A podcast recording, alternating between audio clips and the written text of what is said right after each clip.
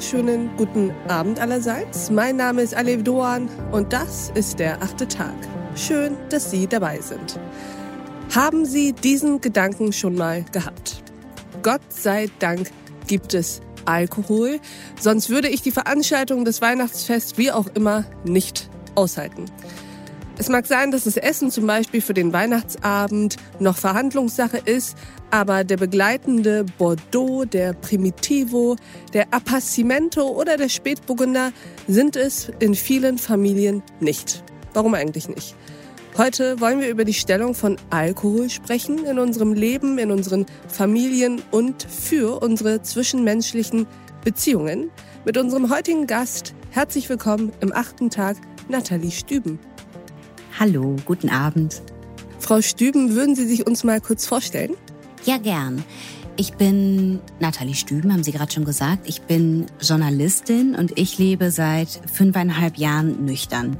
Ich habe den Spiegel-Bestseller ohne Alkohol, die beste Entscheidung meines Lebens geschrieben. Und in diesem Buch spreche ich über die größten Erkenntnisse, die ich in Bezug auf mein Leben oder auf mein Leben ohne Alkohol gewonnen habe und die ich gern früher gehabt hätte. Und vielleicht kennt mich der ein oder andere Hörer, die ein oder andere Hörerin auch aus meinem Podcast oder meinem YouTube-Kanal ohne Alkohol mit Natalie oder über meine Programme, die ich anbiete, um Menschen dabei zu helfen, nüchtern zu werden. Und zwar so, dass sie ein Leben ohne Alkohol als Gewinn empfinden.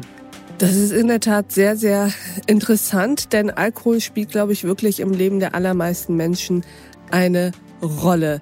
Lassen Sie uns doch erstmal darüber sprechen, warum das eigentlich so ist. Warum haben wir diese Neigung zum Alkoholkonsum? Ich will jetzt erstmal noch nicht von dem exzessiven, von dem zu vielen, von dem übertriebenen, suchthaften Alkoholkonsum sprechen, sondern ganz allgemein.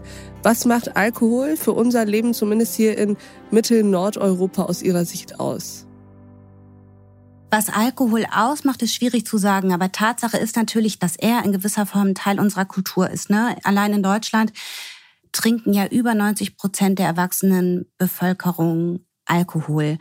Und ich glaube, allein diese Omnipräsenz verharmlost diese Droge und räumt ja auch eine gewisse Sonderstellung ein.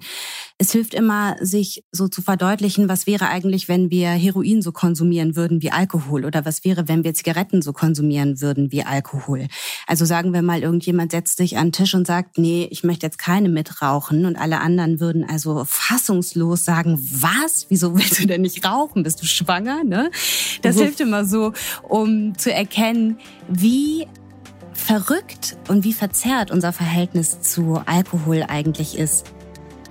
Und unser Gespräch ging natürlich noch weiter. Unter anderem haben wir hierüber gesprochen. Das ist etwas, das ich auch lernen musste. Ein Glas Wein gegen Stress hilft kurzfristig. Langfristig führt es dazu, dass wir immer gestresster werden.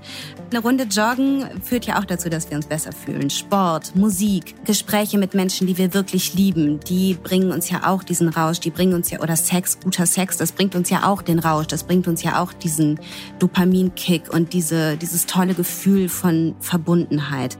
Ich empfehle Ihnen, die gesamte Folge dieses achten Tags zu hören. Auf thepioneer.de oder in unserer neuen Pioneer App. Ich wünsche Ihnen noch einen schönen Abend. Ihre Alef Doan.